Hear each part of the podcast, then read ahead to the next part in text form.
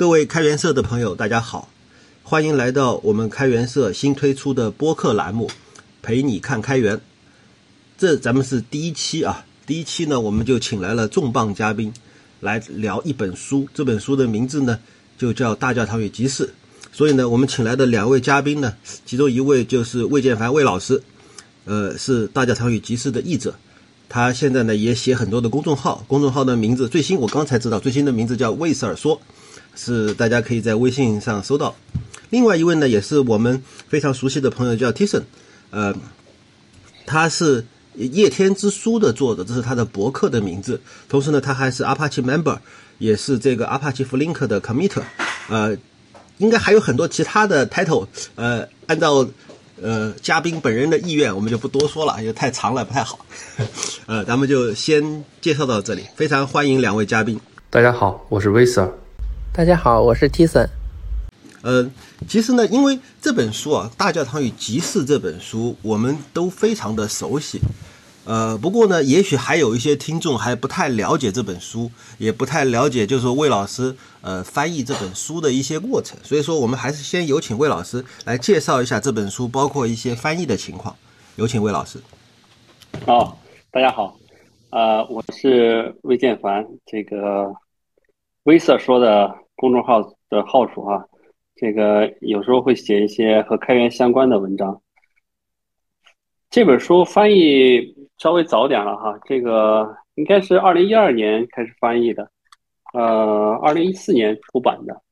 这个翻译稍微花了点时间。呃，经常有人问我说：“哎，你怎么去想到翻译这本书呢？”事实上，是出版社炒到我的。当时华章出版社。编辑叫吴怡，他是在网上看到我的这个关于大教堂与集市的读后感，然后呢，他他当时正在找译者，以前这个网上有一些译文啊，他找过那个译者，那译者呃好像对这个不感兴趣了，后来就找到我了啊，我还挺感兴趣的，所以就翻译了这本书啊，嗯，翻译完以后，其实前两年没什么动静，就是一四年出版以后。一直没什么动静，大概就到啊一九年左右，我在我的公众号上写了几篇关于开源的文章，这个才发现突然开源特别火了。然后呢，呃，我就更多的参与到这个开源领域里面来了，然后经常参加一些呃社区的活动啊、会议啊什么的，就和这个开源圈里的同学们就比较熟起来了吧。啊，我就先介绍这么多吧。OK，好，谢谢魏 Sir。呃，接下来呢，其实呃也相当于是一个嘉宾的自我介绍，也是想了解一些这个嘉宾跟这本书的缘分。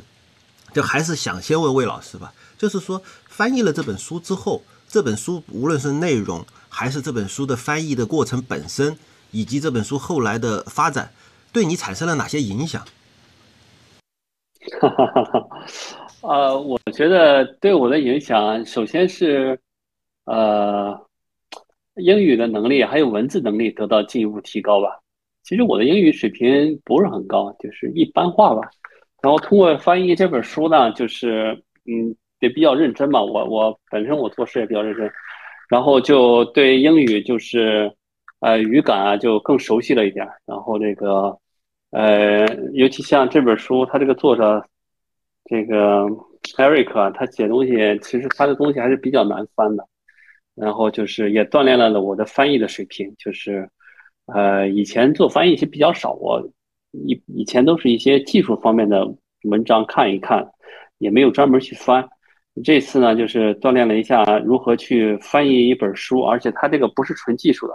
带一点文学色彩的啊，这种书怎么翻译，掌握了一些经验啊。再有就是文字能力上得到了锻炼，这个是对我本人的锻炼了哈，呃。再有它的影响，就是前几年没体现。刚才我说过，就是到这几年才体现出来，就是，呃，越来越多的认识到一些开源圈的朋友，啊，就是大家在一起可以经常讨论开源方面的一些事情啊，研究开源领域发生的一些热点事件啊什么的，那觉得还挺有趣的，相当于，呃，扩展了我的生活的一些这个接触面吧，这个丰富了我的业余生活吧。我先说这么多，一会儿想起什么我再接着说。哎，好，好，那 Tison 也介绍一下你，跟随未来说步伐，就是开了一个呃公众号叫夜天之书，呃，在那里面呢，也是其实我一开始写的文章也比较杂一些，主要我是那个程序员出身嘛，所以写了很多代码相关的、研发相关的内容。那也是说到二零二一年去年的时候。嗯，工作上面的原因会接触到像这种参与到开源社群里面啊，但不是参与了，就是说可能以一个嗯类似于公司里面的 community manager 这样的角色，呃来看待一个开源社群。那包括说会嗯考虑到这个社群的呃里面成员参与还有离开，还有社群治理的一些内容。那我就说呃工作的重点会放到跟开源相关的一些。呃，内容上面来，所以呢，会接触到更多跟开源的呃书籍也好，或者说呃知识体系实践啊，这样的话呢，我就重读了这个《大教堂与集市》。其实今天讲这本书呢，我觉得它有一个很，就是在我读过的书里面，我们从书籍这个角度来看，有一个特色，那它属于那种翻译的非常好的那种、那种、那种外外文书籍。我这里有记了几几本那个书的名字啊，一个是呃魏 Sir 工作号以前名字叫叫人月神话。这本呢，那个也是给整个软件工程领域，因为其实你说开源嘛，它毕竟后缀是说开源软件，它也是在这个软件开发领域里面的一的呃一个分支，呃，就是在这个方面翻译的比较好的书呢，一个是人月神话，一个是黑客与画家，还有一本叫程序员修炼之道，还有就是这本大教堂与集市。其实这几本书呢，就是因为要讲说我跟这本书的故事还有个人的影响嘛。这几本书有一个很很有意思的相同的特征，就我第一次读的时候，第一次看到这个题目的时候，都有点莫名。那你可以感觉一下，比如说什么某某某某语言什么权威指南，或者某一个你在课堂上面听过的这种呃技术名词，它都有点呃，不管说文艺色彩也好。啊，文学色彩也好，或者说有些隐喻在这里面，但是呢，就是每本书等到我回头 那个，不管说因为写了更多呃工业级代码，或者说到接触这个开源社群、开源运营治理这样的一些工作以后，我再重新去读，发现说，哎，为什么我以前就没有好好的去读这些书呢？呃，回到《大教堂与集市》这本书啊，因为其实这本书我我仔细的去读，应该是在二零二零年就参与工作一些时间，因为我一开始。呃，参与工作的时候就是在 Apache Flink 社区那边，我是 Flink committer 嘛，在 Flink 社区呃那边会做一些相关工作，因为当时是在阿里内部去维护那个 Flink 社区在阿里里面的一些应用，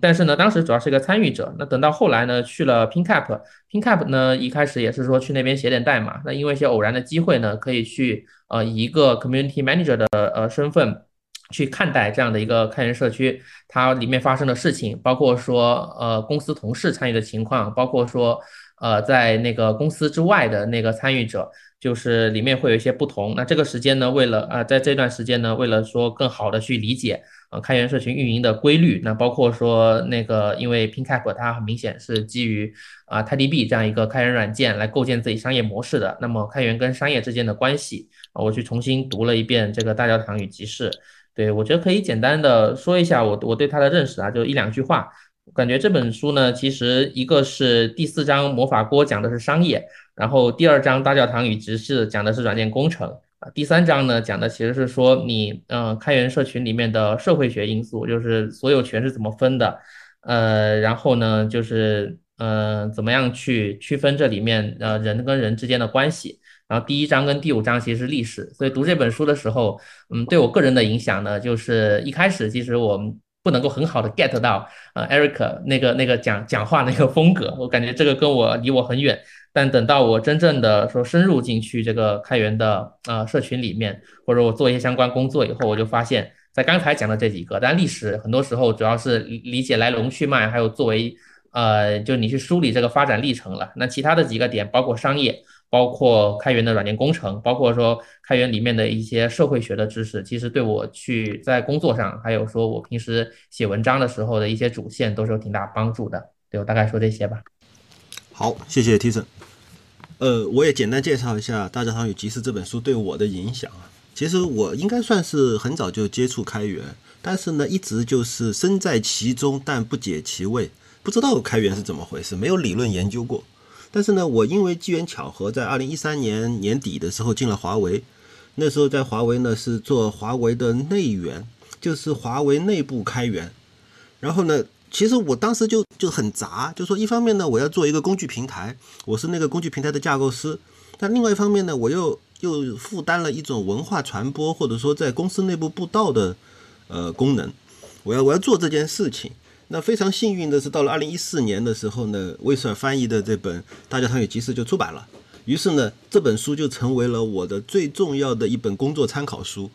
我就用这本书里面的非常多的素材去整理我在公司内部布道用的各种各样的演讲稿，然后就就翻来覆去的在就当时在华为在国内有八个研究所，我每个研究所都会跑。然后一个一个的地方去跟人家交流、演讲，然后布道，然后就反复的用这本书给别人举例子，所以这个是对我影响非常大的一本工作用书。但另外一方面的话呢，其实是，呃，我一开始的时候没没仔细看，其实看到后面突然发现，这本书还牵扯到了非常多的非 IT、非技术、非软件工程的因素，比如说其中提到的礼物文化。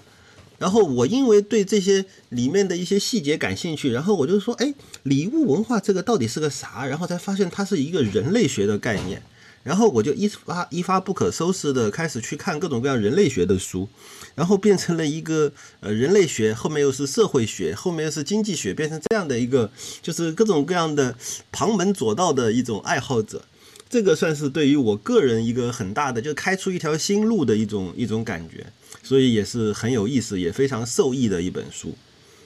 呃，我也先介绍到这儿。啊，好，回到我的主持人的这个环节啊。这个，因为咱们今天呢是一个读书的一个讨论会，还是在介绍这本书，所以呢，我也特别想邀请，就是咱们三位，就是呃每一位嘉宾的话呢，就介绍这本书当中的一个关键概念，或者说是一个关键的章节，也可以聊一聊。呃，大家对于这个章节，对于这些关键概念的理解，所以呢，还是先请魏尔开头聊一聊这个《大教堂与集市》这本书里面的一个关键概念，就是大教堂与集市本身这两个模式到底怎么样？有请魏尔。好的，好的。这本书啊，它是其实是艾瑞克的五篇文章的合集，就最主要的五篇文章合集。当然，它那个附录里面还有一些。关于什么如何成为一名黑客等等其他的一些，呃，他的文章啊，比如后记软件之外，但他最主要的就是五篇啊，呃，黑客圈简史、大教堂与集市、开垦新智层、魔法国、黑客的反击。他把大教堂和局势呢放在第二篇啊，这个也是比较合理的，因为第一篇是是一个简史的形式。呃，他出名啊，就艾瑞克本身，他是因为就是因为这篇文章出名的啊，以前也是。就是说，不是一个就是很知名的人物吧，但是就是因为这篇文章，他当时在一个会议上做演讲以后呢，获得了很大的轰动。就是他这篇文章就是非常经典吧，所以他出这本书呢，就以这篇文章作为整个书的名称啊。我受这本书的吸引，主要是，嗯，当时第一次看这个。看这个这篇文章呢，觉得它里面提出了很多观点，很有意思啊。它里面，我现在这本书就在我的手头，呃，他这一章里面呢，提出了就是关于软件开发啊，那么一个关于呃软件开发有十九个观点啊。他是在在这篇文章一一篇文章中写了十九个观点，而且呢，这些观点呢，呃，都是明确编了号的，一二三四五六七八，一直到十九号啊。当时我对这个比较感兴趣，因为我觉得。这里面每一个应该都是一个金句，或者是一个至理名言这么一个感觉，所以我当时写读后感的时候呢，也是主要是针对他的这十九个观点在写读后感。啊，为什么说到这个读后感呢？呃，基业工业出版社那个吴一编辑找到我的时候，实际上是在网上看到我的那个读后感以后找到我的。啊，他觉得我对这篇对这篇文章呃应该有比较好的认识。呃，应该能翻译到这本书才找到我的啊。这个大教堂与骑士，他这个名字就起得很好。这个原因是艾瑞克本人呢，他自己在这本书里面提到，他懂一点魔音啊。所谓魔音的话呢，就是 M E M E，呃，英文应该英文应该叫 mean。就是一种语言传播学吧，就是怎么样有利于一篇文章的传播啊。现在像比如说我们经常说标题党啊什么的，实际上也是在利用这个魔音学。啊，它起大药堂鱼集市这个名称，显然是很有利于它的传播的。因为就像刚才 Tison 说的，一开始看到这个名字就觉得，哎，很有意思啊，怎么会有这么一个名字？这是到底要讲什么？还是好像还是和软件相关的啊？所以就会吸引大家去读。它其实大药堂指的是一种比较严谨的一种开发模式，啊，有点像我们学过软件工程的会理解到那个瀑布式开发哈。或者叫静式开发这种，呃，就是它是，呃，一种，尤其像大公司里面可能会用到这种，啊，管理的非常规范的、比较有力的，啊，这么一种金字塔模式的这么一种开发模式啊，呃，集市模式呢，它事实上是说，嗯，管理相对弱一点，然后呢，主要是靠大家的兴趣。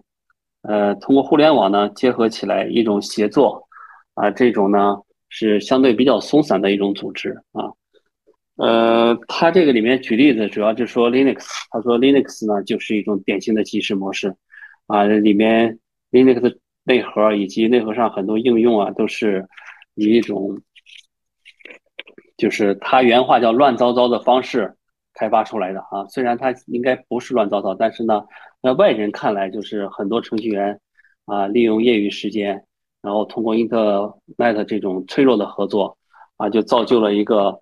呃这么一个世界级的操作系统，我觉得是不可思议的。然后他就在分析啊，为什么这种看上去很松散的组织啊，做出来的软件居然能有这么好啊？他这篇文章就是在解答这个问题啊。这里呢，我想表达一些自己的观点，就是说，你看这篇文章时候呢，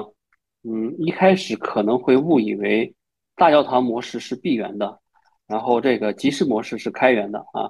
呃，事实上不然，就是大教堂模式可能也是开源的啊，呃，集市模式一般肯定都是开源的啊，但大教堂模式也有开源的，呃，它只是主要是说两种开发模式，更像就是我们常说的。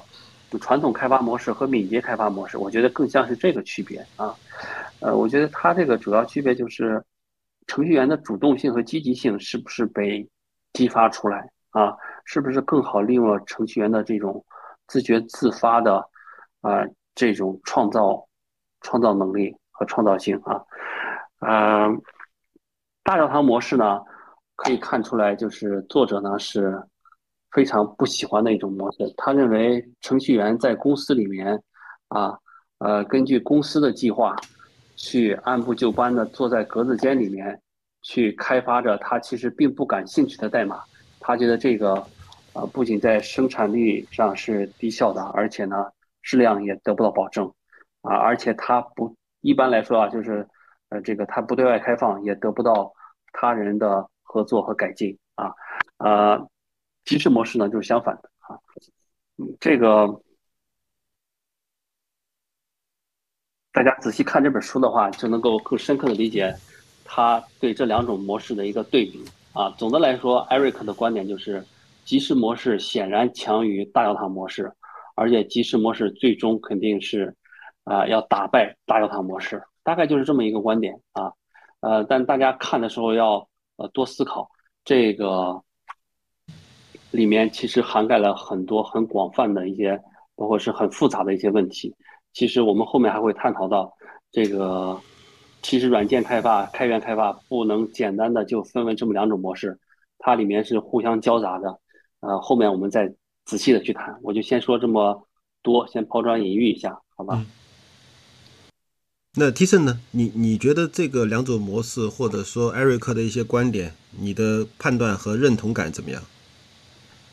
嗯，其实我可以顺着就这两种模式呢，嗯，我觉得它不是说怎么怎么讲，就是说嗯互斥的。就当然我我觉得是这样啊，就是其实很多话刚才威瑟已经讲了，我可以先就是从里面衍衍生出几个来。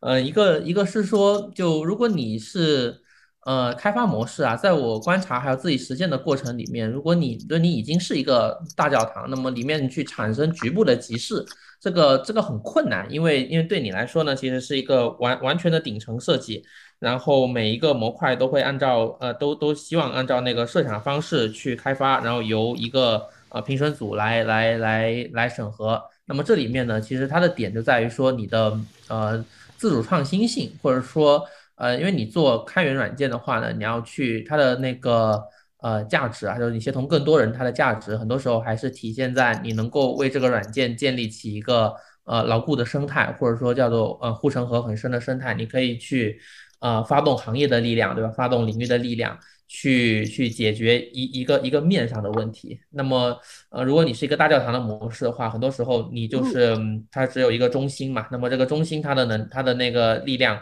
啊，尤其是一个人或者一到三个人这样的一个这样的一个呃呃小集体，那么它的力量是有限的。但其实如果说你以集市模式来协同，你像 Linux，它 Linux 呢，它其实居中调度，包括说你整个操作系统里面每一个模块，它可能会关注一下它的发展方向，然后呢，通过说接纳更多的那种 bug report 啊，呃，然后呢，去把那个有相应的动力的人。把信息路由到那个他上，那路由到这个有兴趣的人那边去。其实我在做，不管说做 TiDB 这个这个社群的时候，或者说在那个最近在 Mentor，嗯，Apache KV Logs 这个社群的时候，我发现说你能够去，呃，利用好这个行业里面，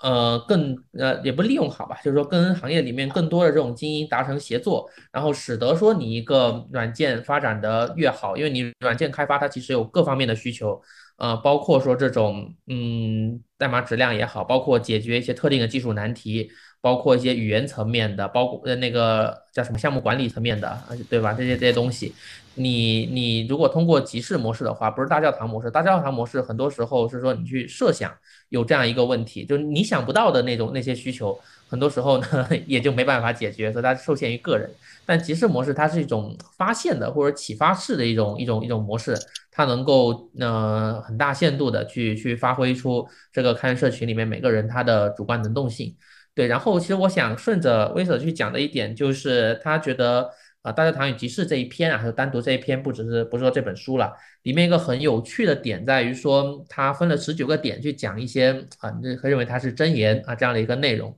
呃，对，其实我当初在写那个大教堂与集市的书评的时候呢，对这篇我也是从里面挑了几个我会特别关注的，一个就是说拥有用户，对吧？其实这个就跟说你是大教堂还是集市没关系了，嗯，只是说你做一个开源软件，就嗯，我们不去看它的那个开发模式。你越早发布，对吧？越长发布。当然，这个后面它就是 Eric 在其实后面的篇章里面讲到说，那么你即时模式的必要条件，它是需要一个最小可运行的软件。那并且说，就是那个你的呃用户或者你的社群成员能够相信它在可预见的未来会变得非常好。那也就是说，当你软件做出第一版以后吧，或者零点一的版本，你通过开源的方式去分发。你可以尽早的拥有用户，拥有用户呢，你才会有 feedback。那 feedback 这是一种典型的呃上游优先的一个内容内容了。然后第二点呢，就是就是所谓的同行评审。嗯，其实根据说这种开源的呃协同模式不同啊，你能够获得的同行评审的质量跟数量都不太一样。大教堂其实会更少一点，因为它其实也它其实有一些说我限制了你评审的资格这样的一个这样的一个说法。但其实呢，对于一些流行的，呃，包括说像 Lin 像 Linux 了，呃，包括说像 Kubernetes 这样的一些项目，包括 TiDB，其实也还行。就是就是说，它会有这种呃开放的去接接纳其他人，不管说你从 report issue，就其实 contribution 并不在，并不只是写代码嘛。其实你一开始来指出这软件的问题，呃，具体一点，对吧？像 Eric 在文中说到，因为有了源代码，其实你能够更好的去上报问题，你能够有一个初步的调查的过程。对，就是这样的一个呃集市模式的优势啊，就它的在同行评审上做得更好啊。对我大概是当时看这一章的时候会想这几点，那包括说其实它还有两个点，一个就是说管理与马奇诺航线，那马马奇诺防线那一篇，呃是可以说是嬉笑怒骂啊，或者说其实有点诙谐，也没有怒骂，就是有点诙谐的去去说明了说你这种，如果说你是一个不不仅是大教堂模式啊，你在公司里面，刚才魏师说的，你在公司里面拿着那个薪水，然后做自己不愿意做的事情，它其实是一种马奇诺防线。然后你发现说，像开源社群里面这些人，他们说出于呃强烈的主动呃主观能动性，对吧？我有主动。然后我想把这个事情当成一个，不管说是事业还是艺术品去做好，它的一个两两两项之间的力量对比是不成比例的。大概说这么多吧。好，谢谢提正。啊，我也来说一下我的一些看法啊。其实大教堂与集市就是刚才像威塞尔说的，它是一个非常好的迷因，就是这样的一个词汇会出现在非常多的场合，我们都会发现大教堂与集市的对比。所以其实在我后面的。呃，历程就看过这本书之后，其实我在很多其他地方也发现了大教堂与集市。我曾经写过一篇文章，就是介绍我曾经参加过的一个叫做“二零五零”的大会。然后那个大会和一般的技术大会也好，业界的这种呃社区大会也好，有很大的差别，就是它非常的混乱，它乱到就是呃没有一个正儿八经的组织者，大家都号称志愿者，然后大家都在一个呃。在一个二零五零的那个会场上，就是想当然的说，哎，我们来搞个这个吧，或者说我们再去搞个那个吧，或者我们再组织一个新的活动吧。然后它就是那种乱哄哄的一种一种感觉，和我们一般的办技术大会的一个最大的差别就是，一般的技术大会都是自顶向下的，呃，规范的，先设定主题，再设定日程，再邀请嘉宾，然后开始排场地等等等等，这都是一个很瀑布的一种做法。但是在二零五零的大会里面就非常缺少这样的东西，但是它会带来一种非常有意思的体验，就是它会让人很放松，而且有很多的这种呃惊喜和愉悦，当然也会有很多的混乱和困惑。这个就是我在技术大会里面看到的这种大教堂与集市的模式的差别。然后最近我读了另外一篇论文，它是讨论法律的。它其实在比较的是两种法律体系，一种是欧洲的这种叫做大陆法系，另外一种的话呢是呃英美的这种叫做判例法的体系。简单介绍判例法的体系，就是说它没有像英国就没有宪法，美国当然有啊，但是英国其实是没有宪法的，它只有一些呃最早期的条款，然后真正能够决定呃法律和法官怎么判案的。最核心的要素其实是一个一个的案件，然后每一个案件会成为先例，然后以后类似的案件都按照这个来判。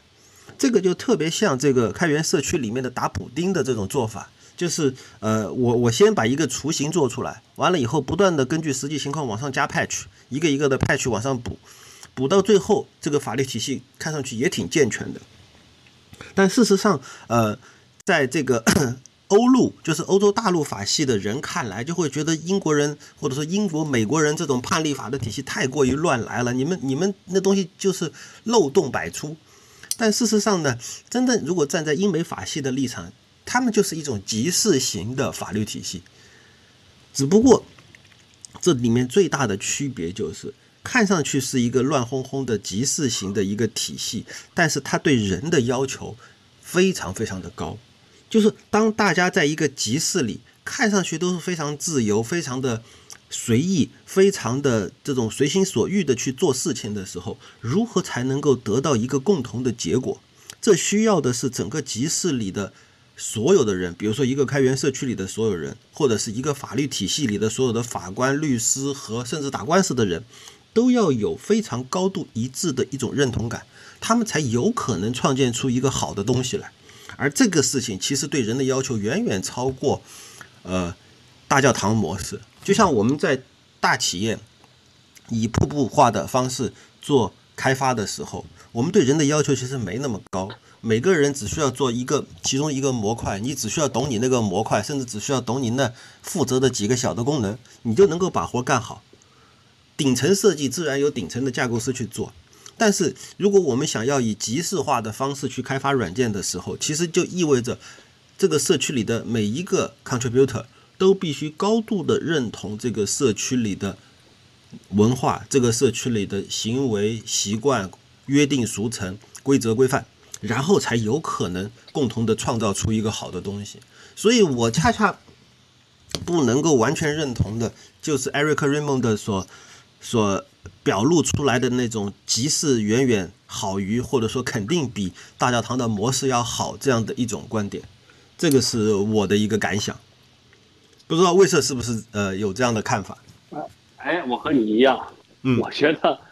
呃真正的乱糟糟、完全没有管理的这种啊，其实其实不太现实。就是我事实上也，呃，也经历过一两个完全靠自主、靠自己的兴趣或者是自发的这种驱动力去做项目的这种情况啊，完了根本就做不起来。他这个其中某一个人稍微懒一下，或者是动力不足了，就不做了。不做了，因为你事实上你拿他没办法，就是这种完全疏散的组织啊，那就这个项目就放到那儿去了，也没人动了，没人理了，推不动，啊，所以说你即便是集市模式下，也要有一定的组织啊。虽然这个组织可能不是很严密，但你多少是要有个啊这么一个最简单的管理，或者是计划、目标、章程，你就有一个最简单的也行，能推着大家往前走啊，不能说是。几个人都谁也不带头啊，谁谁也不当领导，然后嗯，都你看着我，我看着你，你推我，我推你的，这种就做不起来啊。我觉得这种完全松散的做不了一个项目。对，就是不能把集市搞成一盘散沙嘛。对对对，一盘散沙做不出东西的啊。嗯，我感觉从这个角度来讲呢，它其实跟什么模式没关系，它是这些人没有没有原动力，你发现没有？就是就是一个一个软件要做出来呢，你一个大教堂，那你的你的假设是说建立教堂的这个人他有足够的资本，他有这样的动力，他就招募更多的人，以这样的模式推动下去。然后呢，因为因为其实我觉得你以集市模式去开发一个一个一个软件的话呢，其实懈怠都是都是会有的。嗯，但是你你就你就像你刚才说的这种情况，它也发生在它也发生在那个 Eric 讲的以及是模式开发的 Herd 上啊。Herd 大家都感觉碰到了一些麻烦的问题或者怎么回事儿，其实也没有人去把它推下去。我想说的是，这个好像跟并不是一个模式的问题，它是一个说，呃，就是集市模式不是万不是万能灵药嘛，你还是需要有一些人牵头，然后有人能为愿意为这个项目去付出。那如果说大家就都都没人愿意为他付出，那这个项目确实就价值不足，或者说时机不对嘛。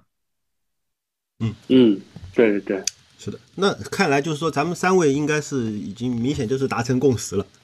所以我们就进入下一部分啊。下一部分的话呢，主要还是我来介绍，因为呃，这个我刚才还讲到，就是说我呃很关心里面的礼物这个概念，因为呃，Eric Raymond 在这个。开垦新制成这个章节特别研究了在集市开发模式背后的，他称之为叫社会动力学。他指出的话呢，就是应该参考一下人类学家所称的礼物文化。这个稍微简简单介绍一下。呃，艾瑞克·瑞蒙德把在一个一个社会当中，如果呃要驱使一群人做事情，他说了有三种模型。第一种模型呢叫命令体系，就是。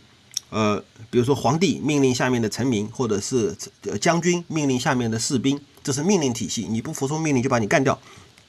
第二种类型呢叫交换经济。交换经济的话呢，就是呃，老板给你钱，然后你帮我干活，我给的钱越多，你就干得越卖力，这是交换经济。但是他认为，在现代社会发展到了第三阶段，就是礼物文化。而礼物文化呢，并不是由于物质稀缺性而产生的动力，恰恰是因为大家都很富裕，大家都不缺钱，你根本不可能通过命令或者是通过给钱去驱使他，而正是反过来的，就是一个人的社会地位，不是取决于一个人控制了什么，而是取决于这个人给这个社区给出了些什么样的礼物，这就是他所说的礼物文化。而在当然，艾瑞克·瑞蒙德又是。同样的逻辑，他认为礼物胜过交换是一种更加高效的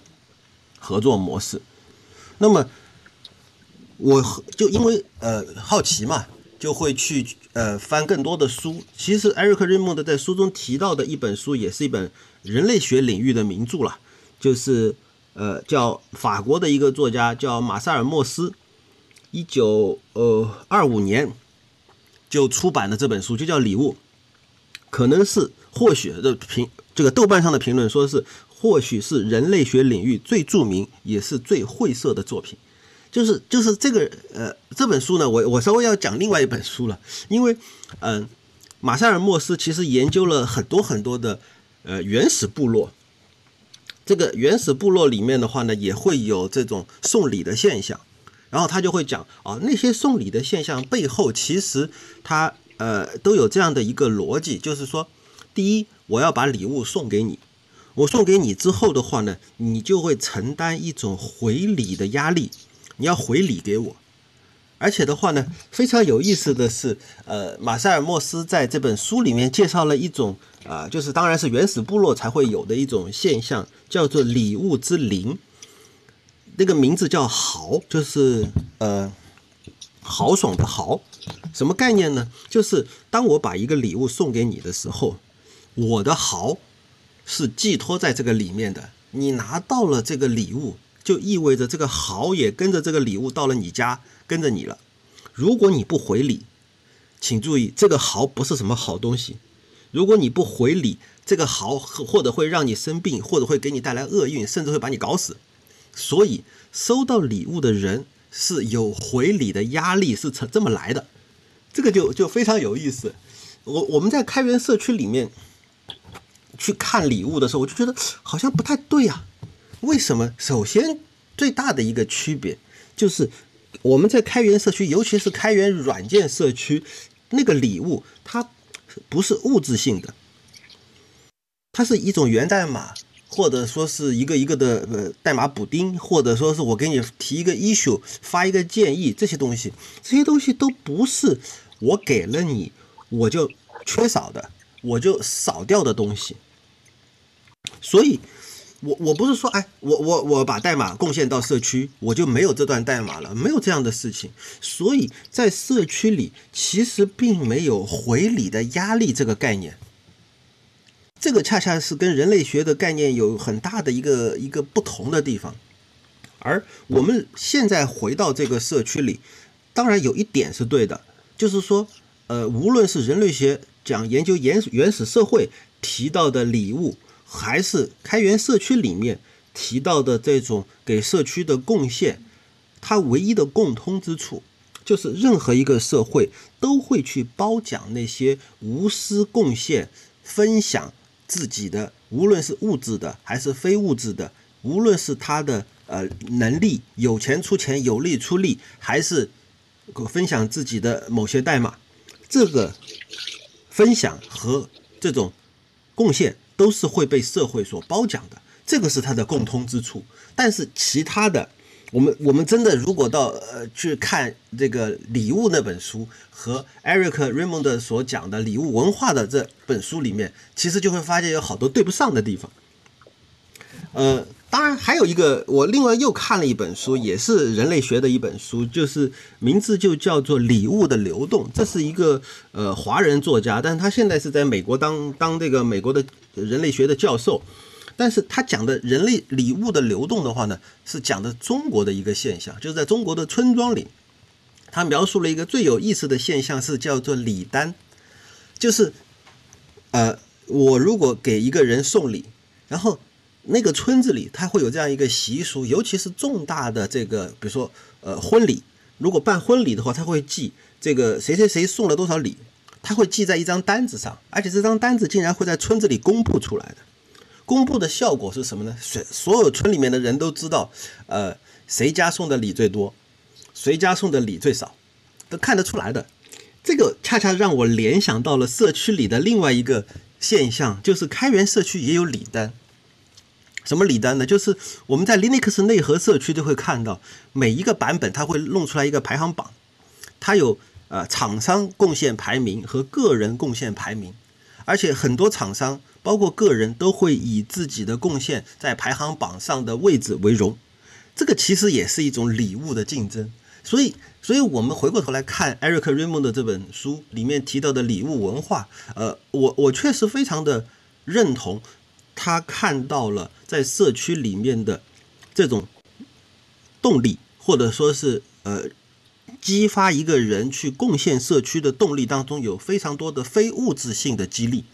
这个是过去我们从经济学的角度看不到的东西啊。经济学通常会讲啊，理性经纪人一定要有回报，但是恰恰是在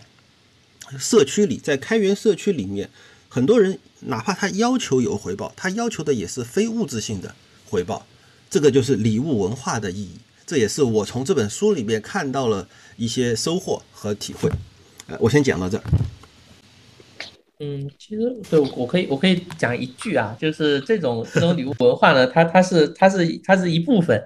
那个我我它其实有这么几个，它有这么几个动力。一种一种是说，像像我这样成长过来呢，我在呃大学期间写代码的时候，因为其实你不管做做大作业也好，就整个软件的。呃，发展的历程吧，到现在已经相当复杂了。你不太可能说一个人去解决解决一个问题，很多时候你需要借鉴已有的一些成果。那么，那么我相信说，就反正我自己成长起来的故事是这样的。我相信说，那个在我和我之后，那个就是说，如果你是学习计算机这样的历程呢，也会有类似的体验。就是说你是在整个学习过程里面去接触这些内容的时候，你是从开源社群里面得到了很多帮助。那么他们的一个做事方式，其实就会促使你说，如果你做了什么改动，你会有一种很朴素的分享精神。你你看到一个什么问题，对吧？你想要跟别人交流，这个这个我觉得是有是有一个这样的动力在里面，因为你缺乏，不管说你是学生也好，或者说你在某一个受限的工作环境里面。然后呢，你你缺少一个可以分享跟交流的环境，它是有一定的动力在这里面的。就因为你软件开发需要协同，那么呃发展到今天了，你不去跟开源社群去协同，你的竞争力其实比其他人会弱啊。还有一点是影响力，这我就不再展开讲。然后最后说一个，就是说除了这种嗯靠不管是影响力、靠分享精神，呃靠你的嗯对礼物的这种礼物文化认可。来推动的，呃，在开源社群里面，不管说你报一休也好啊，或者说跟别人分享想法，还有呃提补丁，这是这是一类。那其实呢，在一些呃区块链或者说是呃新的一些呃开源社群里面，因为他们其实很多的基础架构或者说整个的系统也是 open source 的来开发的，他们其实会有一些呃分布式的。这种这种激励方式，对，就那个那个也那个也是有的，所以你在开源社群里面，不仅仅是说我我完全就没有报偿，也是也是在那个在那个圈子里面，他们会有一些标准的做法，就我会有一个清单，然后这里有一些 issue，有一些 bonus，对我我我是就对他们来说不是他们的重点嘛，但是他们能够看到的一些问题，他会提供一些物质激励，呃，并且呢也也会有一些效果，是这样。嗯，为啥对于这个方面怎么看？嗯。好，呃，我我觉得这个，呃，艾瑞克提的这个礼物文化，虽然可能不是他的原创，但是他在这本书里面明确的说，这个命令体系、市场经济、礼物文化这几种模式啊，当时对我的冲击还是挺大的。呃，就是，呃，我觉得他比较深刻的把人类社会的几种这种组织模式吧，就是用很浅显的这么一个比喻的方式呢，把它。给表达出来了啊，尤其是这个礼物文化，呃，你仔细想一想，就是当然，这个现代社会中其实三种是共存的。你比如说，我们现在社会中基本上就是共存的啊，不管哪个国家，它首先都有这种嗯，就是正式组织的这种体系架构，这种就是叫命令体系了。那政府一般都是用命令体系的方式来工作的。然后商业社会里面呢，更多就是市场经济了。然后这个像这种啊，像咱们开源。这种社区啊，开源这种世界里面啊，事实上，嗯，我先不说开源和商业的结合，就是那种纯开源，先不讲它和商业的结合这种情况下，它事实上它真的就像一种礼物，就是，呃，像以前吧，我们如果说是想解决自己的一个需求啊，克服一个困难，就是解决一个问题的话，你一般都是要，呃，就是要花钱去解决这个问题的啊，嗯，一花钱的话呢，就。就把它归入到市场经济，大概一般都是可行的啊。但是如果说有人就给你免费提供这种方式啊，像别的东西可能不太好免费，因为它是有成本的。但是像源代码这个东西，它开源以后，呃，就像刚才表伟说的，它本身也没多大成本，它贡献给你以后，它自己还有。那这种方式的话，它解决你的需求就是你不需要花钱，这样的话感觉就很像一个礼物。你解决了自己一个痛点，但是没有花钱，别人就提供给你了啊，就真的感觉像一个礼物。然后，呃，那么送出礼物的人得到了什么？其实我觉得就得到了一个声誉啊，这个在书里面说的也很清楚，得到了一个声誉啊，大家就会对你的评价比较高啊。事实上，人是一种社会动物，他就是他也很追求，在一个社会里面，别人对他的评价，他是不是得到尊重，这种大家其实都是很看重的啊。虽然，嗯，有的人会很明确的感受到这一点，有人是朦朦胧胧的感受到这一点，但大家都是追求在社会中有一个比较好的地位，这样自我感受会比较好一些啊。嗯，再有贡献者，贡献者，我觉得就是一般来说就是。呃，我觉得对开源的贡献，其实确实是比较朴素的，啊，比较无私的，他没有太多的私心，就是他就觉得啊，人家把这个礼物弄出来了，是吧？我发现还有一点不太完美了，我把它打个补丁，是吧？我把这个地方改好，然后让大家都能够受益，啊，他会觉得他是在做一件好事儿，啊，呃，然而就是他做了这个好事以后呢，这个社会，啊，这个社区也不会说就。忽略到他的这个贡献，就是会以种种方式呢，也会给予他一定的声誉和回报啊。我就补充这么多吧。好，谢谢威瑟。但是呃，我其实由此联想到另外一个问题啊，就是嗯，其实艾瑞克·瑞蒙的他一直会有这样的一种呃表达倾向，就是他会把这件事情分出高低来。比如说，他会强调礼物比交换经济更好，然后呢，会不会带来一种潜在的呃？坏处或者说潜在的后果，就是大家就觉得你就应该免费，你就应该无私贡献，我给你点掌声你就很开心了。但但是当然，艾瑞克·瑞姆格另外有一篇就是讲嗯开源商业模式的这这一块呢，他其实也讲到了一些呃开源怎么赚钱，或者说开源怎么做商业的事情。那么请 T 生给大家分享一下关于这一篇你的读读书的心得，还有一些感想，好吗？嗯，这个可以。其实我我正好是可以顺着这个讲讲下来，就是刚才说，那刚才威 Sir 说啊，说那个你遇到一个难题，然后你发现说开源世界里面有人帮你解决了，这个这个事其实是很 tricky 的。就如果你说那个你开开源圈子里面的这些，不管说布道师啊，或者说就是你有开源理念的人，对外讲这个话太多，就会就会导致刚才表哥说的那个问题，就是是不是？呃，你本来就应该那个提供礼物，然后我作为一个呃消费者或者搭便车者，对吧？我可以对你提出要求，其实不对的。就是你你像你现在那个需要一个操操作系统，对吧？你需要在服务器上部署操作系统。好，那么 Linux 它已经它已经有这样一个现成的开源软件，你可以拿去用，这没问题。但如果你用出 bug 来啊，开源社群其实并不会免费的，或者说并不并不保证能够那个立刻帮你解决你的问题。这个这个事情很重要，就是说，就是如果你去强调礼物啊，强调开源软件它是一个礼物，好，没错。但是呢，就是像几乎所有的许可证上面都会写到一个，说这个 software 是 as is 的，那么 提供给你是这样就这样了。但是很多时候呢，你在你在你在使用上啊，它还是会遇到各种各样定制化的需求，或者说遇到各种 bug。那么你你去上报也好，那其实对我来讲呢，我最近正好那个用在写那个 Java 项目的时候。碰到一个那个 Gradle plugin 的问题，那我也碰到问题了，对吧？我会往上游去报，会去讲说，好，我遇到这个问题了。那么我有能力去修，我就把它修了。那从其他人的视角看来呢，就是有一个人出来，然后送了一份礼物，把其把那个解决了他们也遇到的问题。但对我来讲，这其实是解决了我的问题。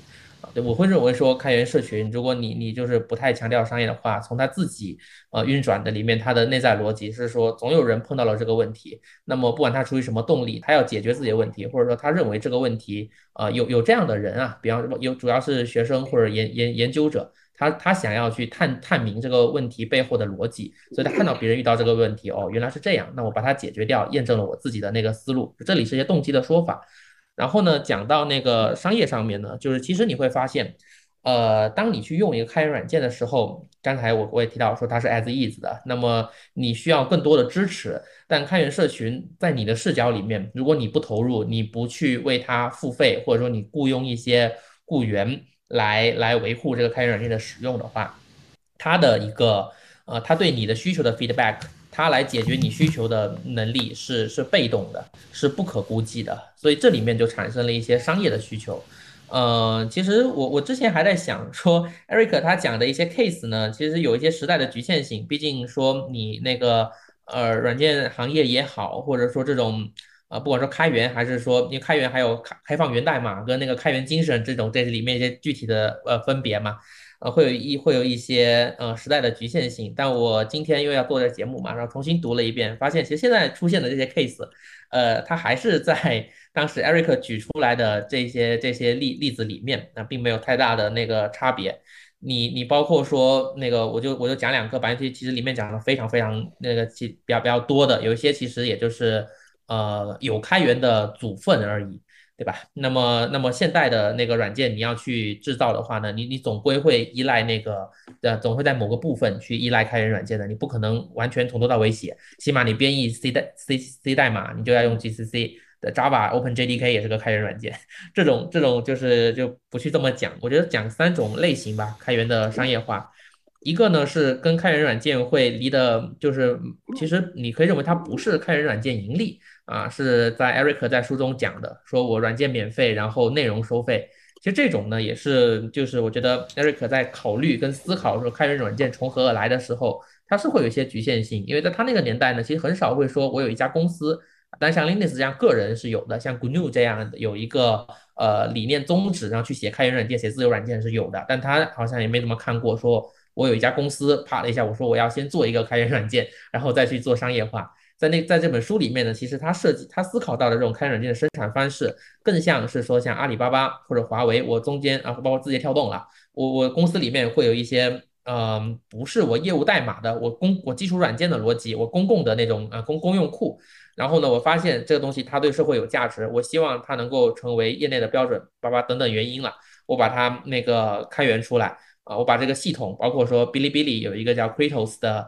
呃，微服务架构，它把这个软件，把这个框架给开源出来。那么，那个在书里面讲的，这叫软件免费啊，内容收费。它基于这个呃软件呢，去去搞出来它顶上面那堆业务，对吧？我哔哩哔哩这个微服务上面跑的是我的视频业务，跑的是我的那些啊 UGC。那那个玩意儿它可以收费，这是一种收费方式。其实呢，就可能跟我们最近这种所谓的开源技术公司它的收费会会会不太一样。但其实它也是说。你的商业模型里面包含了一些开源组分，你也要去那个维持这些开源软件的维护。那另外一种呢，是说订阅模式，这个也讲的特别多了。就是像我刚才讲的，如果有人如果说当你的依赖依赖的那个供应链上面有一部分是开源软件的时候，它如果出了 bug，如果要跟你公司内部的一些呃其他的逻辑去整合做场景定制化。那么那个开源社群，它其实它是它是自愿的去做这件事情的，所以你你从商业上你有一些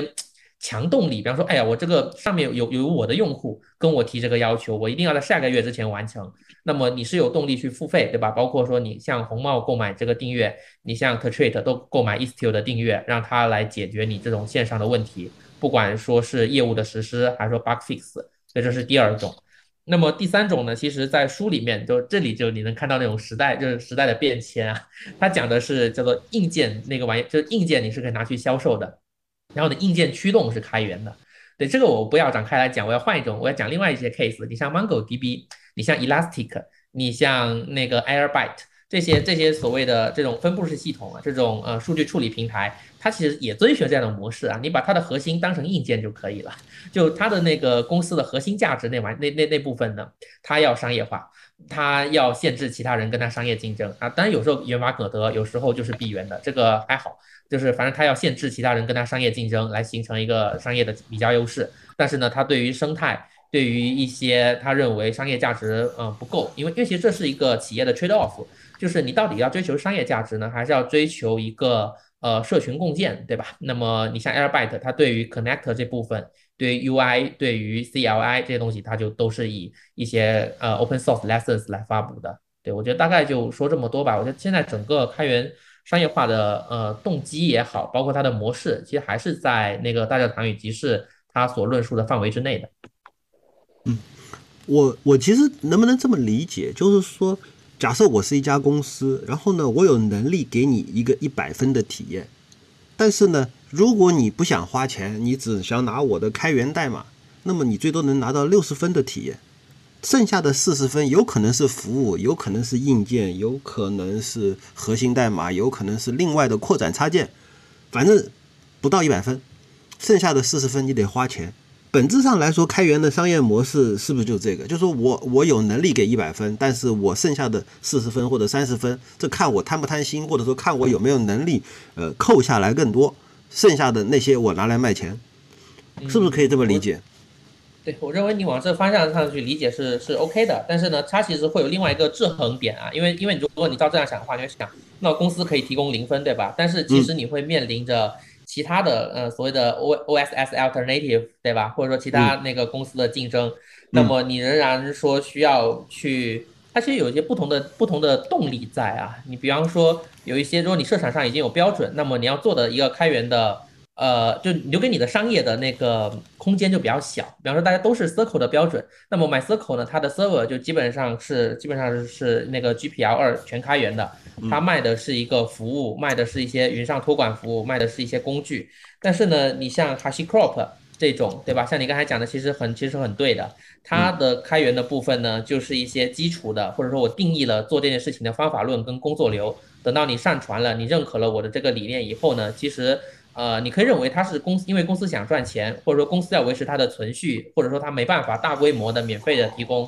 这样的服务，那么它在这里面收取一定的费用去做一些商业支持，不管是托管服务也好，或者说一些付费插件也好，对，这里面就是就还是总结一句话呢，我觉得你说的也对，就是你根据提供不同质量的服务来收费啊，或者说呢，公司在说我到底是把这个这部分功能以开源的方式发布出去，并且形成生态。更有利，因为因为它是一个公司的原动力嘛，个人可能会不太一样。对，但公司原动力它其实就是这样的权衡。我把这个东西 open source 出去，你像 Airbyte，它如果所有的 connector 都要自己写，那根本写不过来。但是呢，我核心这部分，我如果直接让你用了，我的竞争力又很弱。对我觉得公司的出发点可能就是这样的。那我能不能理解，就是说，假设你是一个三七开，就是说你扣了百分之三十的好好东西不不拿出来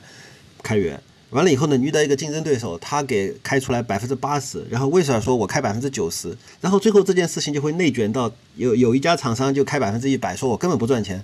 我回头再说，我 我先把一百分之一百开了，然后看你们大家怎么办，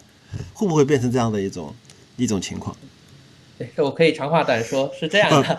前前几前几天有人有有有人说什么开源软件的杀伤力嘛，对吧？嗯，我我觉得他是可他其实是可以这么来理解的。就像你说一个一个是内卷，这个这个是这是显然会的，我必须说这种是会的。但是呢，就是就是你能不能活下去嘛，对不对？因为它不是那么简单的，大家都是一样的公司，然后我突然我不赚钱了，不一定啊。他可能能够以那个，他如果说能够招到一个更有水、更高水平的那个呃程序员，我一个人顶你十个，给他发两倍的工资，对吧？他也能够做到百分之九十，那么我的营收其实就是一算下来，我营收比你净利润比你还高，我就这么干了，对吧？这是一种就商业之间竞争，他也不是说我我就非要开百分之九十，而是说从他能够获得的利益来看，他发现哎，我我这么来干，我能够竞争得过你。而且呢，我的那个收入，我能满足自己需要也好，或者我能超过你也好，他会这么干。这个是技术发展的一个一个一些一些点。另外一个点呢，就是可能会有一些，因为你说的还是商业公司之间的竞争嘛。但其实有人就是完全出于验证自己的呃，完全出于验证自己的认识的这样的动机，或者说呃，just for fun 啊，或者说呢，他要形成行业标准。这种你像 Linux 嘛，就就是就是那个那个那个视频里面讲说 Linux 出来以后，其他的 OS 就不太好，就不太好发展了。这有有道理，它成为那个 Eric 书里面讲的说行业那个类别杀手。其实大家发现说，我跟你卷没意思，根本卷不了，我我我只能加入你。对，但在这个这个时候呢，你会发现它商业模式可以变化，对吧？你像那个那个那个红帽也好，或者说那个。呃，其的五班图那个那家公司嘛，他们不会说我去再做另外一个跟 Linux 完全不一样的，或者说我我我定制化很多的一个操作系统内核，而是说我就转而去卖商业版，这也是一种商业模式。对，就商业世界它是不断变化的，你不一定说要要要要盯死这个，一定就一辈子卖这个货，一辈子都按这种模式去卖。嗯，所以那个为啥对这个事情怎么看？就是关于开源商业模式。我觉得你刚才说的很好，就是你还没说内卷的时候，我也想到这个词儿了。对，就这个源码的开放，其实我觉得本质上，尤其在商业社会啊，它就像是一种内卷，是吧？你大家都不开放，是吧？如果说都是做数据库的都不开放，突然他这个人跳出来了，他说我开放，他这个他可能就会更受欢迎。市场占有量就会更大。其他人一看啊，你开了，我也开，最后大家都闹得就不得不都开了，啊，就就这个，所以我我有篇文章就说这个以后可能全都是开源的，终将全都开源，哎，就是大家卷到最后就都开吧，就想其他招去挣钱，啊，你不能靠源代码闭源这种方式去去赚这种，依靠这种所谓的商业秘密去赚钱的，你你你去想其他招去赚钱。这个有点像那个类比的话啊，就是，呃，不是开源，但是也可以考虑类比，就是杀毒软件。杀毒软件以前都挺能卖钱的，后来出来个三六零，它就是我全免费，而且承诺永久免费。对，这样的话，其他杀毒软件就不好 不好做了，就卷的其他杀毒软件都不干了，或者说也开源了，或者是也也免费了，是吧？对，如果这个。我不知道杀毒软件以后会不会走向开源啊？不知道，也许会吧。呃，再有就是很多网站，你看网站本身它是也是免费的，但是网站推的有些服务啊，它可能就是会收费。你像我其实也买了好多这种收费的这种服务，至少像 QQ 音乐这样什么的。嗯。这个还有一些就是你刚才说的百分之八十啊，其实就是这种，它的大部分功能你也能用，但是呢，它总有一些功能啊，或者有一些模块它不让你用。哎，你你你又想用，觉得哎价格还可以承受，就买了哈。好多就是好多软件都最终都我还是都买了，一开始都是免费用的，用着用着，我还是觉得买了好，所以最终都还是买了。这个可能就是想着法赚钱吧，就是像以前那种形式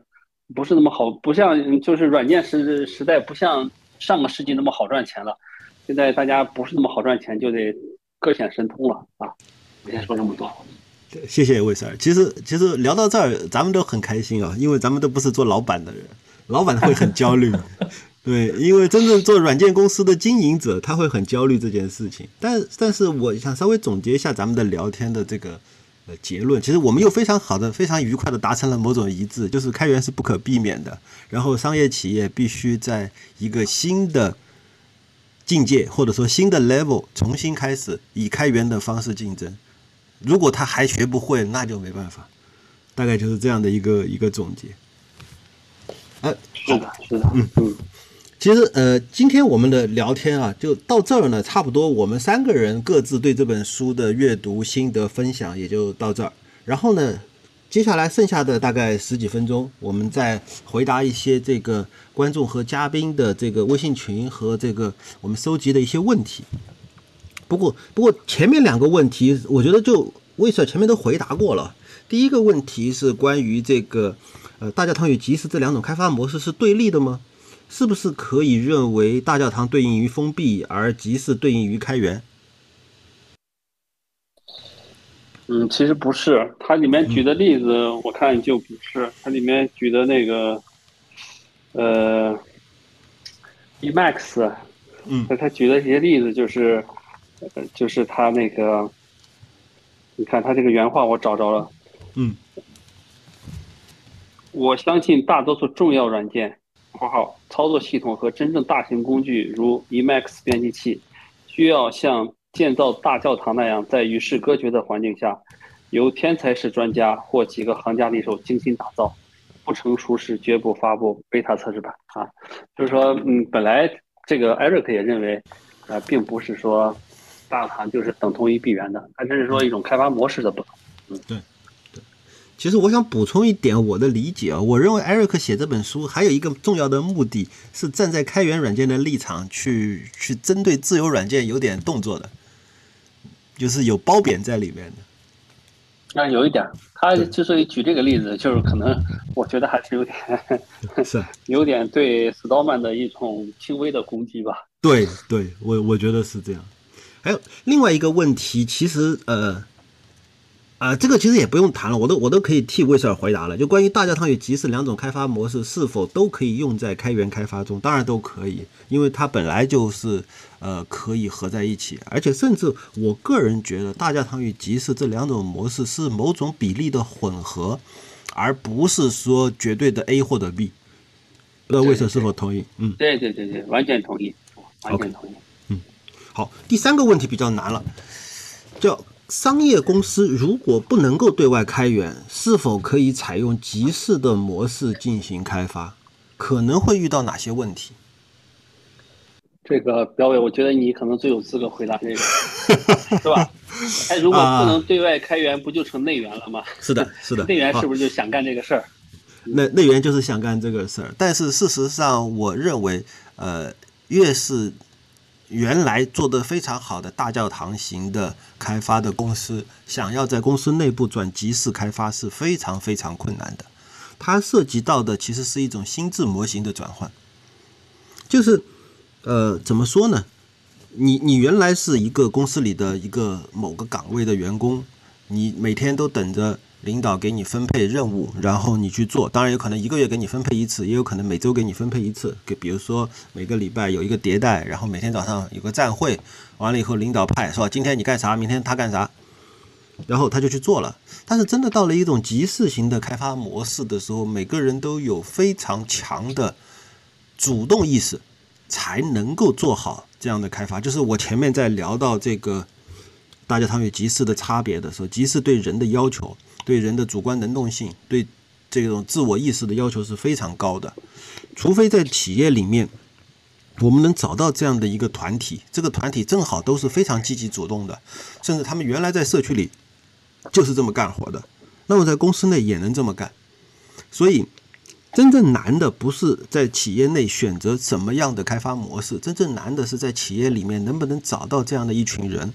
然后让他们用他们最舒服的、最喜欢的开发模式来进行开发。找人是最难的，找到一群人以后，其实让他们怎么干，他们很随意的，他们如果有能力的话，他们可以自己调整。有百分之三十的集市，百分之七十的大教堂，或者反过来三七开都可以。这个是我我认为根源在人。那么遇到的第二个问题，其实是因为刚才从刚才那里来说的，就是人的主观能动性。当他主观能动性起来之后，遇到的第二个困难是，因为他还是在企业里，还是有领导要给他打考评，还是有领导要给他看 KPI，然后。这个时候，他给领导出难题，你知道吧？就是你说哦，我积极主动，我在做我想做的事情，然后领导说，这也不是我让你做的呀。那么你做了这些，跟我前面给你布置的任务到底啥关系呢？他有可能说明不了，所以领导给他打的考评就会很难，不会不会特别漂亮，因为他没有精确的完成完整了，完整的实现了领导的要求，而反过来反而去干了一些别的领导没要求他做的事情。这个时候就不仅仅是普通开发人员的开发意识、人员意识要转，甚至是上面的领导的意识、领导对人的评价也要转，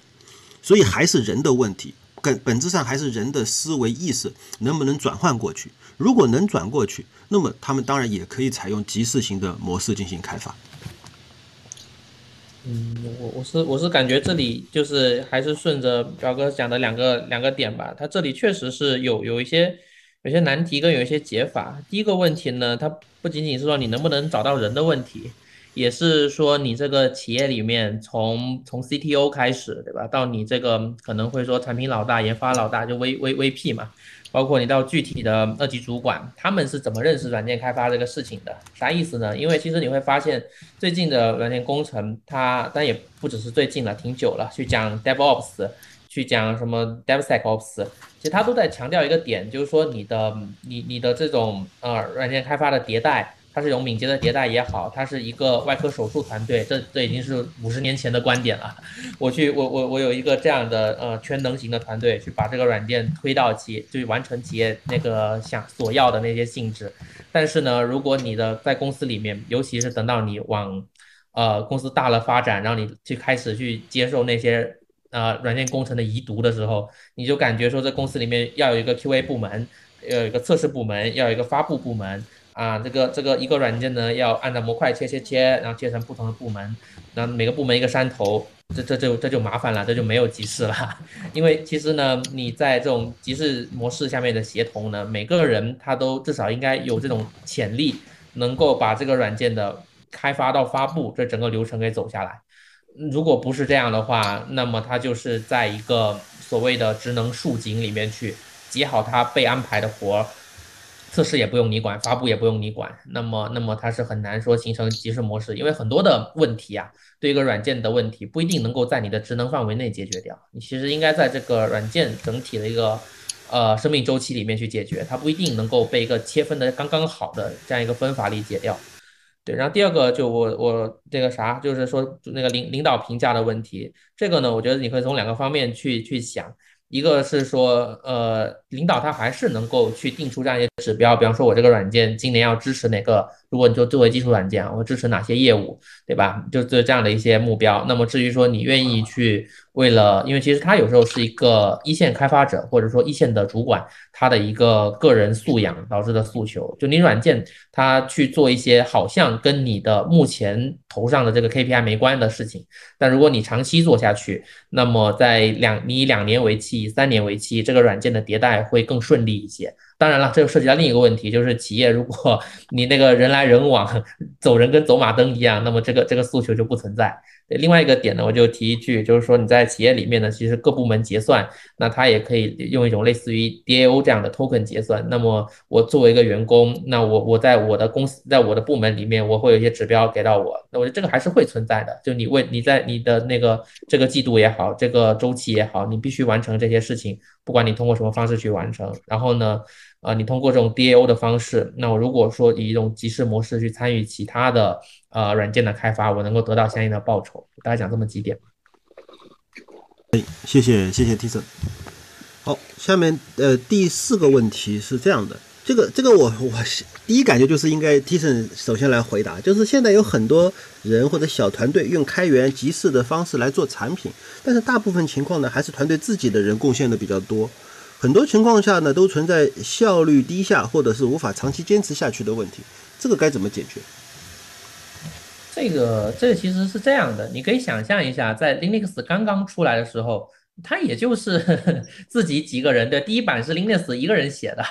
对吧？它发布的时候就已经可用了。然后呢，你在早期的一些协协作里面，其实也也人数也不会特别多，但这是一个背景啊，就是说，其实我们现在去看到。很多开源的重镇，它好像是人来来往往的，但是呢，它在一开始的时候，你包括像 Kubernetes、像 m e n s o s、像 OpenStack，他们在那个容器战争结束之前，呃，很长一段时间内，到起码它开始到它面世，呃，或者它封闭开发那段时间，也都是说我一个团队，呃，自己在做，它并不是说你呃很多很多人进来参与，它就会它它它这个软件就一定会更好，你有更多人给你写代码，这个软件就一定会更好。是标准的人业神话误区，对吧？嗯，呃，然后呢，那个效率低下或者无法长期坚持下去的问题，我觉得这事儿呢，其实跟开源关系不大，就是就是你你当然跟开源也有点关系啊，你可以从两个方向去思考这个问题。第一个是说你的产品到底有没有解决那个人的问题？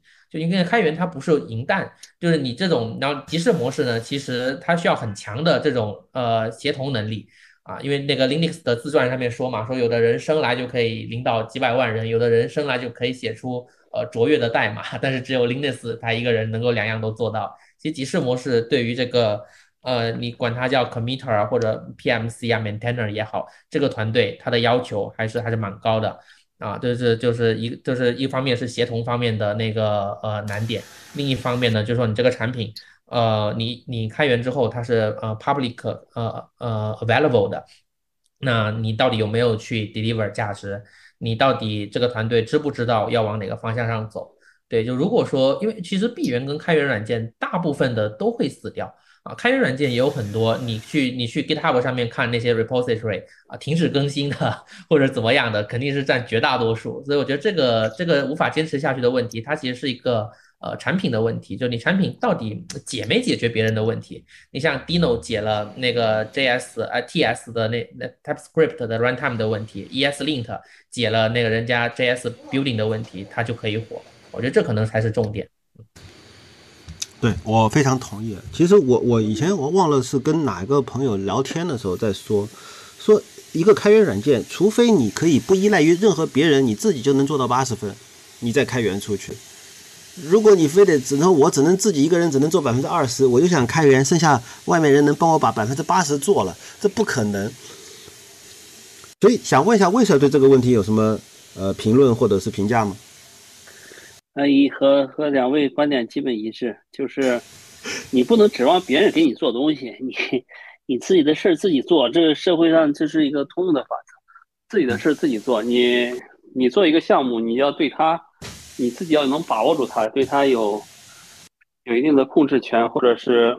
你能做到一定的完成度。你不能指望别人来给你免费的干活啊！就是如果说我做开源项目啊，我就是说你谁都不帮我没事儿。反正我就是要做一个东西，我要把它开源出来。你们能帮多少忙帮多少，一点帮不上也没事儿。就这样，我我因为我从来就不喜欢依靠别人。我先说这么多吧。嗯，好。其实我我觉得今天咱们这一次播客节目最大的遗憾啊，这个我回到主持人立场，最大的遗憾就是咱们三个人的观点太一致了。没有形成某种争论甚至争吵，这个是比较 比较遗憾的。因为说来说去，大家其实观点都非常非常的接近。所以，嗯，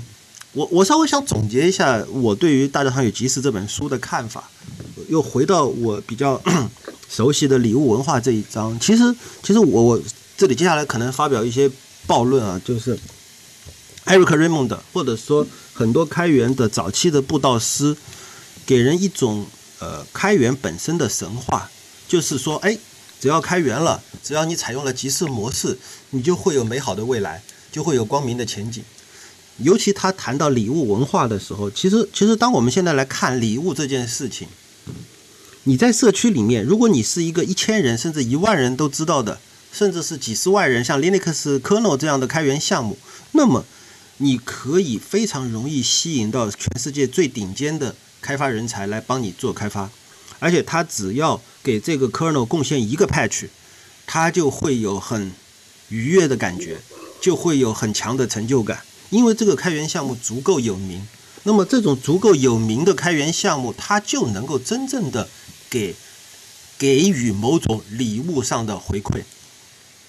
但是如果你的开源项目刚刚起步，完全没有人知道，那么你去奢谈礼物文化。你说啊，这个你只要给我贡献补丁，给我贡献这个 issue patch，我就会给你荣誉。什么荣誉啊？他根本就谈不上一种荣誉，因为这个开源项目都还没有人知道呢。所以，所以我觉得我们对于开源这件事情的认识，可能还得从某种更加呃神话的一种理解，或者说一种带有梦幻色彩的理解开源。要回到我们当前的现实，来更深入的理解开源到底是怎么回事。这是这是我的简单的一个总结。我我也想请请两位嘉宾啊，也各自总结一下自己对这本书，包括对开源的一些看法。我就简单说一句吧，就是嗯，开源项目有很多是吧？真正能出名的、能成功的，其实也不是很多啊。嗯，这和整个社会是一样的，就好像这个做抖音的、做博客的、做公众号的都很多，真的能火起来的，有很多粉丝的，有很多收看率的，那也不多啊。这个就是你不能说因为开源了你就觉得就会很多人关注你，你就会成功啊。这和表伟说一样，今天还真是啊，大家没有争论。如果想争论的话，表伟以后可以设计几个。呃，有争论价值的，就是大家都吵起来的话题，嗯啊，或者我们故意站在不同的观点上来讨论，这是可以的。是是是，下次下次我这个主持人需要再再进化一下。呃，这个我的观点就是，其实嗯，开源这个手段吧，其实你关键还是要解决问题啊。你能解决问题，凸凸显你的价值，自然就会有人关注你，呃，就会有人成为你的客户。这个成为你的观众，成为你的支持者，这样你就会，这个成功这个词虽然比较俗啊，但是就是这么一个概念吧，就是你就会火起来啊！我说这么多，嗯，谢谢谢谢魏 Sir。嗯，对我我觉得就是说总总结的话就两个点吧，第一个就是其实刚才可能呃掩掩盖在其他点下面的，就是呃这种这种开源的内卷啊。就是为大家都讲说软件吞噬世界，开源吞噬软件嘛。就是你像那个像像 Microsoft 这样的公司，你像苹果，其实苹果它内部也采用了很多开源软件，包括说 Netty，包括 Flink，其实我我我们都都有都在社群里面都能看到，苹果从那里面去找到一些呃 maintainer，找到一些 committer 去去支持它公司业务的发展。呃，就是说，因为你这种呃软件开发呢越来越复杂，呃，包括说我们从学生时代，呃，如果说加呃接触到这个整个呃软件世界，你你总是会需要借助一些开源软件的力量来来成长起来。那么我相信这一代人成长起来，那包括说你这个软件开发越来越需要大范围的协同，那么这种开源软件它在协同上面的优势能够去击溃。呃，其他类型的，不管说闭源软件也好，或者专有软件也好，它只是一个时间问题，这是一个点。然后另外一个呢，就是说从这个书中呢，呃，它在它在商业上，或者说在这整个软件的一个呃持续模型上面，我觉得很有意思的一个点，就是说，呃，很多人他在讲开源的时候，就我们其实经常会把开源跟免费混在一起也好，呃，或者说去讲这种嗯公益啊或者礼物啊。其实我一直都觉得 它也不那么是礼物，对吧？因为因为就像刚才那个表哥讲的，你礼物你是会把自己一所有的一个东西送给别人，但其实软件或者包括媒体，它一个很有意思的地方就在于说，它的它的这种复制编辑成本基本上是零，所以它不会有这种常说大家喜欢去套的那种工地悲剧。我觉得这本书如果说让我马上想一个对我的启发的话。在这种，那你可以说它是商业模型，可以说它是一个软件自洽的一部分，呃，这种开源软件自洽的一部分，对，它不会去受到这种，嗯，工地悲剧的呃影响，这是我想说的。OK，谢谢两位嘉宾，咱们今天的播客节目呢也非常愉快的聊了一个多小时，聊到现在，也非常感谢所有收听咱们这个节目的听众，呃，咱们开源社的这个播客节目呢还会持续的做下去，下一期呢。还会更加的精彩。OK，咱们今天就先聊到这儿，再见。